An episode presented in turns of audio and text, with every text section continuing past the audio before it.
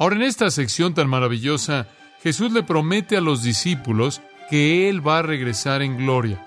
Ahora, deben esperar rechazo, hostilidad, inclusive la muerte, pero eso será compensado de manera maravillosa por la venida en gloria.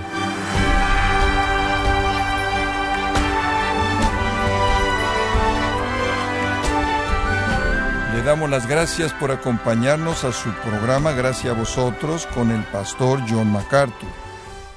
Se han escrito libros, se han producido películas y todo tipo de series que intentan ilustrar cómo sería el fin del mundo. Pero ninguno de estos intentos se acerca en lo más mínimo a lo que será experimentar el despliegue de su gloria. Sin embargo, ¿cuál debería ser la actitud que debemos tener con respecto a la segunda venida de Jesús? Bueno, el día de hoy, el pastor John MacArthur, en la voz del pastor Luis Contreras, contestará esta pregunta a la luz de la reacción de los tres discípulos que acompañaron a Jesús en su transfiguración, en la serie Cristo despliega su gloria en gracia a vosotros. Abramos nuestras Biblias en el capítulo 17 del Evangelio de Mateo. Veamos la escena en el versículo 1. Seis días después, Jesús tomó a Pedro, Jacobo y a Juan su hermano. Los llevó aparte a un monte alto. Ahora no sabemos qué monte fue, en algún lugar en la parte de arriba de Galilea, al sur de Cesarea, de Filipos. Habían estado ya por un tiempo ahí, descansando, enseñando, y ahora se están moviendo hacia Jerusalén conforme Cristo avanza hacia ese lugar, sabiendo que solo está a meses de su muerte. Y entonces, conforme están descendiendo de Cesarea de Filipos, camino a Jerusalén, a punto de entrar en Capernaum, en algún monte, en la parte de arriba de Galilea, en un lugar alto que no conocemos, se lleva a estos tres. Y es tiempo perfecto. Ellos necesitan esto tanto. Ahora, cuando ellos suben al monte, ¿qué creen lo que los discípulos están haciendo? Bueno, hicieron lo que normalmente hacían. Durmieron. Mateo no nos dice eso, pero Lucas nos lo dice en el relato paralelo. Lucas dice que estaban durmiendo. ¿Y Jesús estaba qué? Orando, ¿es correcto? Ellos fueron a ese monte alto y fueron y Jesús oraba y ellos dormían y no sorprende porque vemos esto de nuevo. De hecho, lo vemos más adelante, ¿no es cierto? Cuando el Señor está en el huerto de Getsemaní, derramando su corazón al Padre en esa oración agonizante. Y en ese momento mismo los discípulos también están dormidos. Y Jesús de hecho los reprendió diciendo, ¿no podéis haber velado conmigo por una hora? Pero si usted ve el Evangelio de Lucas capítulo 22 versículo 45, hallará ahí que hay una razón por la que estaban dormidos. La Biblia dice que estaban dormidos por estar tristes. ¿Sabe lo que usted sucede cuando realmente se deprime? Usted quiere dormir. Mucha gente hace eso. De hecho, la gente que está deprimida quiere dormir para bien y por ello se quitan la vida. El dormir es una manera de escapar, ¿no es cierto? Algunas personas toman píldoras para dormir simplemente para que puedan escapar de ciertas cosas. Y quizás eso es lo que sucedió en Lucas 22. Estaban durmiendo porque era la única manera de enfrentar la tristeza y era simplemente desconectarse al quedarse dormidos. Quizás aquí es lo mismo también porque están viviendo muy cerca del anuncio del hecho de que todo mundo va a morir en esto. Y usted sabe, siempre ven lo peor de esto, como más adelante cuando Jesús se acerca a Jerusalén y Tomás dice, bueno, simplemente vamos a Jerusalén contigo y morir. Ya para cuando llegan al huerto en Lucas 22 para la oración ahí, han oído de su muerte una y otra y otra y otra vez, y la tristeza es grande, pero quizás aquí es casi igual de grande. Y quizás pudieron haber estado durmiendo porque era la única manera de enfrentar su depresión. Jesús estaba orando, ellos estaban durmiendo. Pero despertaron de su sueño y Jesús se levantó de su oración y algo totalmente increíble sucedió. Algo totalmente diferente de lo que jamás había sucedido en la historia del mundo y vamos a tener el privilegio de verlo. En los sucesos que siguen del versículo 5 al 13, tenemos cinco grandes pruebas de que este es el Rey de Gloria, cinco grandes verificaciones de que este es el Mesías, el Cristo, el Hijo del Dios viviente, cinco grandes testimonios del hecho de que Jesús es el Rey prometido, a pesar de lo que se ve por fuera. Él es el Rey y ellos necesitan esta afirmación, así como nosotros. Veamos el primer elemento de ese testimonio. Lo llamo la transformación del Hijo. La transformación del Hijo. Versículo 2. Y se transfiguró. Metamorfosis. Él fue totalmente cambiado. Y ese término morfeo tiene que ver con el cuerpo y la forma. Su cuerpo, su forma fueron totalmente cambiadas. Y eso es realmente lo único que podemos decir de esto. No sabemos nada de esto, no podemos explicarlo, es sobrenatural. Y resplandeció su rostro como el sol y sus vestidos hicieron blancos como la luz. Era una luz refulgente y su rostro como el sol. Literalmente la gloria interior fue revelada. Y aquí vemos la transformación del Hijo. Este Jesús, a quien habían estado viendo caminando diariamente con forma humana, y aquí vemos nada más que el, resplandor refulgente de Dios velado. Y esto, amados, es el testimonio más grande de Jesucristo, creo yo, de cualquier otro pasaje en la Biblia.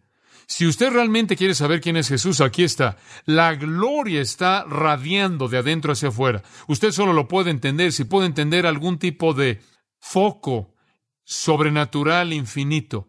La luz que viene desde adentro se esparce y Jesús está brillando como un foco de luz divina y su brillo es como el del sol. El resplandor está brillando y está atravesando su vestido y está enviando haces, rayos de luz. No hay duda alguna de quién es. No hay duda, porque cada vez que en las Escrituras Dios manifiesta la esencia de su espíritu invisible, es manifestado como luz, ¿no es cierto? Usted regresa y encuentra la Shekinah, el brillo de la luz de Dios en el Antiguo Testamento. Dios se manifiesta a sí mismo en luz refulgente, en columnas de fuego, una nube. De hecho, esa luz aparece como fuego, algunas veces como una nube brillante, otras veces, y aquí, simplemente como luz refulgente como el sol. Cuando Dios, quien es espíritu invisible, escoge adoptar una forma para revelarse a sí mismo, fuera de la encarnación de Jesucristo, esa forma es luz, luz refulgente. Este es Dios. Y Pedro dio testimonio de eso. En 2 de Pedro 1, él dice, y no les hablamos de la segunda venida del Señor Jesucristo en poder como una fábula, sino que fuimos testigos oculares de su majestad. La vimos. Y Juan escribe, y vimos su gloria, Juan 1.14. Gloria como del unigénito del Padre, lleno de gracia y de verdad. Vimos la esencia misma de Dios derramándose de esa forma humana, transformada ante nuestros mismos ojos. Y claro, cuando el Hijo del Hombre venga, Mateo 24, 31 y 25, 31 dice, cuando el Hijo del Hombre venga, Él viene en poder y gran gloria, brillante, refulgente. Y no sea que usted pueda pensar que esto sea otra cosa. En Apocalipsis capítulo 1 tenemos un retrato de Jesucristo en términos maravillosos. Lo muestra moviéndose entre sus iglesias y dice que su cabeza y su cabello eran blancos como la lana, blancos como la nieve, sus ojos eran como llama de fuego, sus pies como bronce, bruñido en un horno, su voz como el sonido de muchas aguas, y él tenía en su mano derecha siete estrellas, y de su boca salía una espada de dos filos, y su rostro era como el sol brillando en su fuerza. Su rostro era como el sol más brillante. Es el mismo retrato que usted ve exactamente aquí. Como puede ver, Jesucristo en su forma humana está velado. El cuerpo es un velo, es una pared, un muro. Cierra la realidad. Pero cuando Él se quita ese velo por un momento, es el sol refulgente que es visto, y eso es lo que ellos vieron. Eso es lo que usted ve cuando ve este texto. No hay duda de quién era. Este es Dios quien es sinónimo de gloria, la esencia revelada de su naturaleza. Cuando Jesús vino a gloria, Él es Dios, pero Él se vistió de ese velo de humanidad y vistió la gloria, pero aquí Él dio un vistazo, este es Dios. No deje que nadie venga y le diga que Jesús no es Dios. La gloria vino desde adentro. Y entonces su deidad, su realeza majestuosa, su majestad real, su realeza como el Hijo de Dios, el ungido del Padre, es vista por la transformación del Hijo. En segundo lugar, por el testimonio de los santos, por el testimonio de los santos. Observe el versículo 3. Y aquí les aparecieron, y Lucas añade en gloria, no con gloria, pero en su gloria, rodeados de ella, Moisés y Elías hablando con él. Y ahora Pedro Jacobo y Juan no solo están viendo algo que va más allá de su comprensión, están oyendo una conversación. Aquí está la segunda gran confirmación de Jesucristo. Ellos también, esto es Moisés y Elías, aparecieron en gloria. Ahora alguien hizo una pregunta torpe. Bueno, ¿cómo es que Pedro, Jacobo y Juan lo reconocieron? ¿Cómo es que sabían que eran Moisés y Elías? Bueno, no sé por qué la gente se molesta en hacer preguntas así. No sé, quizás tenían un gafete. Y si no tenían un gafete, quizás tenían algún tipo de intuición sobrenatural. Pero estoy seguro que si Dios pudo haber hecho esto, claro que pudo haberlos impresionado con quiénes eran. Realmente no es un problema, inclusive para los que no tienen Biblias con fotos. Entonces Moisés y Elías están ahí. ¿Por qué? Esa es una buena pregunta. Esa es una mejor pregunta. ¿Por qué están ahí? Moisés. Moisés es sinónimo del Antiguo Testamento, ¿no es cierto? De hecho, ¿sabe usted que a veces el Antiguo Testamento es llamado Moisés? Bueno, así es. Es llamado Moisés y los profetas. Digo, es casi sinónimo de Moisés. Y la ley es llamada la ley de Moisés. Moisés es sinónimo del Antiguo Testamento criado en la corte de un rey, Faraón, el rey de Egipto, exiliado a los campos y a los rebaños de Madián para aprender la humildad y ser un siervo de Dios, escogido por Dios para confrontar a los egipcios y guiar al pueblo de Israel y sacarlos de esa tierra, y en medio del desierto del Sinaí a las fronteras de la tierra prometida. Moisés, quizás el líder más grande de la humanidad que jamás vivió. Moisés quien coordinó a dos millones de personas en un viaje de 40 años en el desierto. Moisés, quien en un tiempo cuando Israel no tenía rey, fue su rey y autoridad. En un tiempo cuando no tenían profetas, fue su profeta al hablar en nombre de Dios. En un tiempo cuando no tenían sacerdote, fue su sacerdote quien los llevó a Dios. Moisés, rey, sacerdote, profeta, Moisés, líder entre líderes, líder sobre líderes, líder sin paralelo. Más allá de eso, Moisés fue la agente de la venida de los diez mandamientos. Él fue el instrumento mediante el cual Dios dio la ley expresando su voluntad y revelando su persona. De hecho, como dije, el Antiguo Testamento es conocido como Moisés y los profetas. Moisés fue el hombre más grande de todos los hombres en la mente judía. ¿Quién podía estar al mismo nivel de Moisés? Solo uno. Elías. Elías. Él peleó contra la idolatría de la nación. Si Moisés dio la ley, Elías guardó la ley, el más grande guardián de la ley de Dios. El hombre era el celo personificado. Él tenía valentía, él habló las palabras de juicio valiente y profundo, él tenía un corazón hacia Dios, él caminó con Dios, él tuvo poder milagroso. Usted lee primero de Reyes, segundo de Reyes, y usted ve la naturaleza milagrosa de los milagros y profecías de este hombre. Él era el celo encarnado. Su celo por Dios no tenía paralelo. Todo profeta debía ser como Elías. Elías representa a todos los profetas. Él es considerado el más celoso y preeminente por encima de todos. Entonces Moisés dio la ley, su gran dador, Elías, su gran guardián. ¿Y qué representan? La ley y los profetas. ¿Y qué es la ley y los profetas? Es el Antiguo Testamento. ¿Y por qué están aquí? Están aquí como el Antiguo Testamento diciendo, este es de quien hablamos. Es la afirmación de la ley y los profetas. Una escena tremenda. Es la verificación del Antiguo Testamento. Es todo lo que Jesús dijo cuando dijo, he venido para cumplir la ley y los profetas han venido y se están reuniendo en torno a Él, de pie en su gloria, diciendo, sí, es Él. Es la afirmación. Ahora no sé cómo Moisés y Elías llegaron ahí. No sé qué tipo de forma adoptaron. No me dice eso. Realmente no me interesa eso. Lo que me interesa es por qué estaban ahí. Y estaban ahí para que la gente pudiera ver que el Antiguo Testamento de hecho fue cumplido en esta persona Jesucristo. Él es el Rey. Necesitaban oír eso. Necesitaban ver eso. Y nosotros también. Hay algo más. Y creo que es maravilloso. Observe Lucas 9:31. Dice en Mateo que estaban hablando con Jesús, Moisés y Elías, y estaban en una conversación. Entonces, debieron haber estado en alguna forma física, o por lo menos físicamente perceptible. Pero en Lucas 9 nos dice de qué estaban hablando. ¿No es eso maravilloso? Simplemente leer Mateo lo dejaría usted frustrado. Digo, estaban hablando, pero ¿de qué estaban hablando? Y usted va a Lucas 9 y dice, aquí en el versículo 30, hablaban con él dos hombres quienes eran Moisés y Elías, que aparecieron en la gloria, en la gloria del Señor, y estaban hablando de su partida que él llevaría a cabo en Jerusalén. ¿De qué estaban hablando? ¿Hablándole a Cristo de qué? De la muerte de Cristo. ¿Era eso importante? Oh, claro que lo era. La palabra, por cierto, ahí para muerte, puede tener ahí su deceso, puede tener ahí partida. Es la palabra griega éxodo, el fin significa. Estaban hablando de su resultado final. Estaban hablando de su coup de grace. Estaban hablando del gran suceso al final. ¿Y cuál era ese gran suceso? La cruz, la partida, el éxodo. Es una palabra fuerte para muerte. Y entonces estaban hablando de la muerte de Cristo como un éxodo. Así como el éxodo bajo Moisés liberó al pueblo de la esclavitud de Egipto, así también el éxodo de la muerte de Cristo liberaría a su pueblo de la esclavitud al pecado. Es un uso hermoso de la palabra. ¿Es importante que hablaran de su muerte?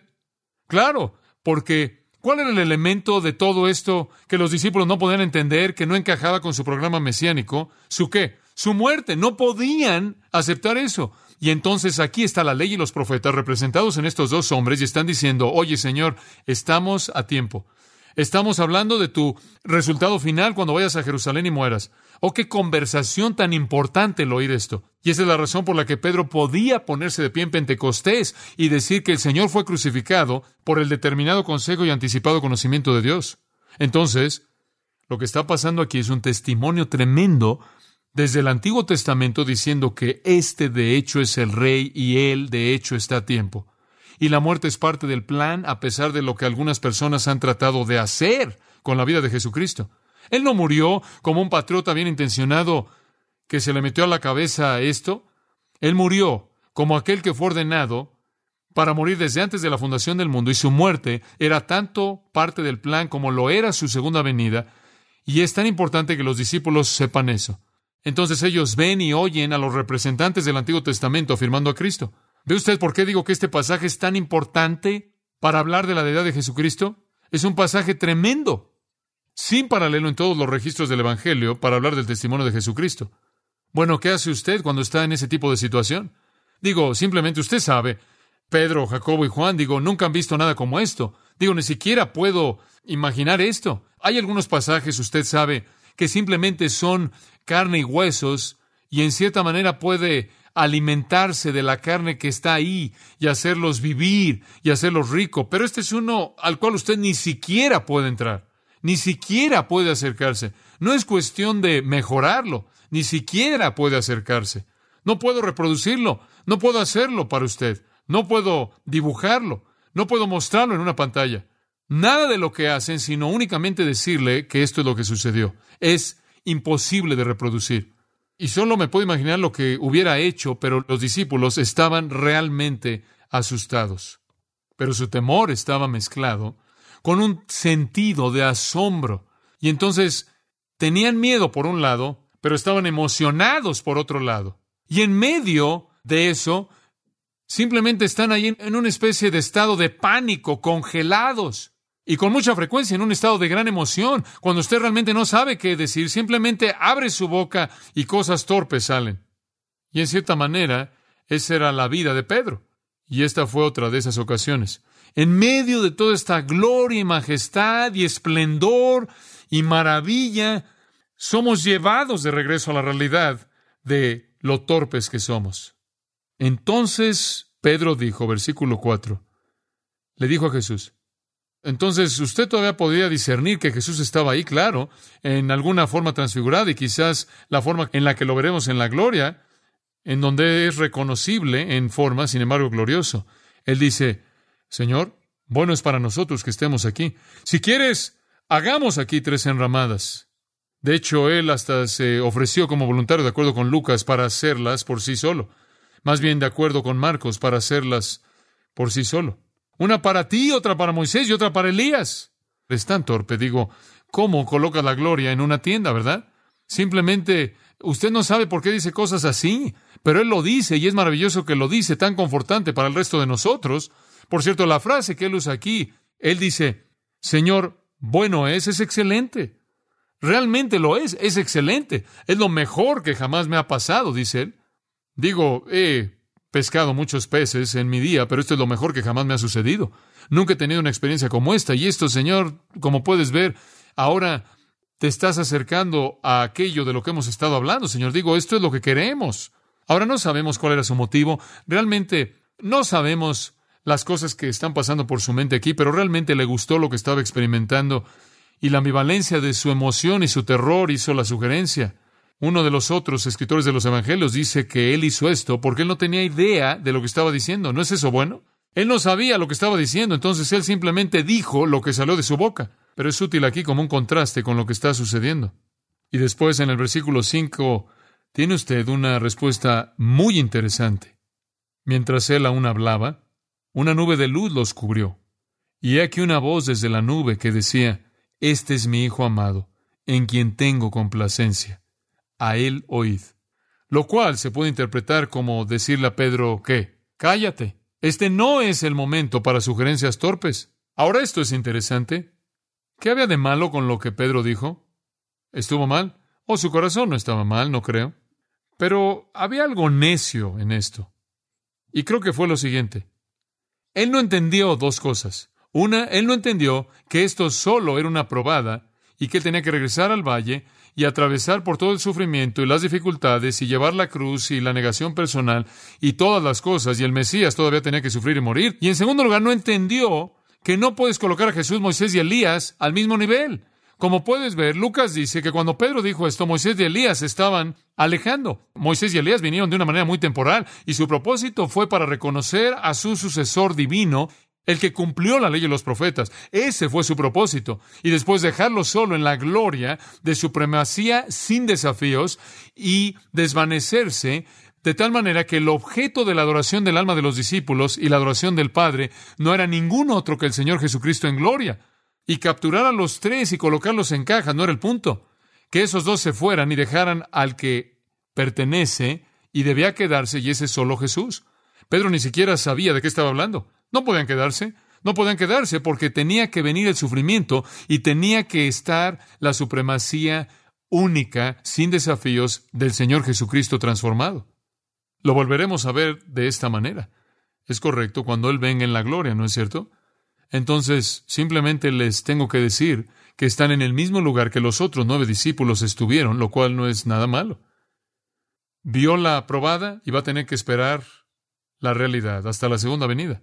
Entonces, el testimonio de la realeza y la majestad real de Jesucristo viene de la transformación del Hijo y el testimonio de los santos, y después, en tercer lugar, únicamente voy a presentar este punto, el terror del Padre. De regreso al versículo 5, el terror del Padre.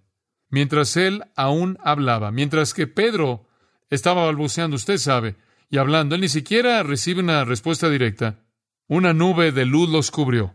Ahora, ¿quién es este? Alguien más está llegando. Comenzando en Éxodo capítulo 13, versículo 21, puede tomar su Biblia en algún momento y simplemente puede comenzar a buscar nubes blancas. Y donde quiera que usted vea una, adivine quién está ahí. Dios, Dios está ahí. Y usted puede seguir esas nubes blancas hasta el capítulo 14 de Apocalipsis, y cuando llega al capítulo 14 de Apocalipsis usted lee, y miré y he aquí una nube blanca, y sobre la nube estaba sentado uno como el Hijo del Hombre. Y dice, y él tenía en su cabeza una corona de oro. ¿Quién es? Jesucristo. En su mano tenía una hoz filosa y un ángel salió del templo clamando en voz fuerte a él que estaba sentado sobre la nube, mete la hoz y cosecha, porque el tiempo ha llegado para que tú recojas la cosecha de la tierra que está madura. Y el que estaba sentado en la nube metió su hoz en la tierra y la tierra fue cosechada. En otras palabras, Jesús sentado en esa nube blanca, viniendo en gloria a juzgar la tierra. Nubes blancas, nubes brillantes, refulgentes, donde Dios se sienta. Y vino ahí sobre la escena, simplemente una escena que nos asombra. Y dice que una voz de la nube dijo, Este es mi Hijo amado, en quien tengo complacencia. A él oíd. Y ahora estamos cara a cara con la presencia terrible, asombrosa del Dios Todopoderoso. Y el versículo 6. Al oír esto, los discípulos se postraron sobre sus rostros y tuvieron gran temor, totalmente traumatizados. Dios estaba ahí. Hombre, esta es una escena única. Y Dios estaba ahí para decir, además del testimonio del Antiguo Testamento, además del testimonio del Hijo transformado, está el testimonio del Padre. Este es que, mi Hijo amado. Oh, qué testimonio. ¿Tiene alguna pregunta de quién es Jesucristo? Espero que no. Está aquí. Nuestra respuesta debe ser como la respuesta de Pedro, Jacobo y Juan. Nosotros, en un punto, estamos emocionados, más allá de las palabras. Es bueno estar en su presencia. Es lo mejor que jamás me sucedió estar en su presencia pero también tengo mucho miedo. Amados, esa es una tensión divina que debe existir en la vida de todo cristiano, que por un lado es bueno caminar con Dios y por otro lado es aterrador. Es bueno porque Él está ahí en misericordia y gracia. Es aterrador porque Él está ahí en santidad y juicio. Y conforme caminamos en obediencia, a Él oíd Conforme caminamos en obediencia, conocemos la excelencia de su presencia. Cuando caminamos en desobediencia, experimentamos el terror de su presencia. Padre, te damos tantas gracias por el hecho de que nos has dado una verdadera palabra acerca de Cristo. Señor, no entendemos todas estas cosas. No podemos regresar a casi dos mil años de tiempo y estar en ese lugar para percibir lo que ellos percibieron, los que estuvieron ahí. Danos ojos de entendimiento y que por lo menos entendamos esto, que Jesús es Dios, velado en carne humana, que Jesús es aquel de quien el Antiguo Testamento y el Nuevo Testamento hablan como el cumplidor de la ley y los profetas, que Jesús es el amado del Padre, quien está cumpliendo el plan divino que agrada al Padre y quien debe ser oído y obedecido por toda alma. Padre, oramos porque entendamos el peso de esta escritura, que sepamos que el mismo Dios que fue transfigurado ese día en el monte mora en nosotros y que nosotros estemos tan sorprendidos y conozcamos esa misma tensión ambivalente que ellos conocieron, que por un lado es tan excelente y por otro lado es tan aterrador.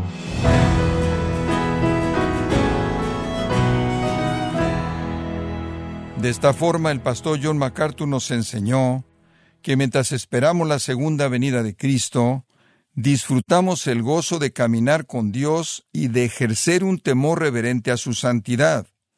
Nos encontramos en la serie Cristo despliega su gloria, aquí en gracia a vosotros.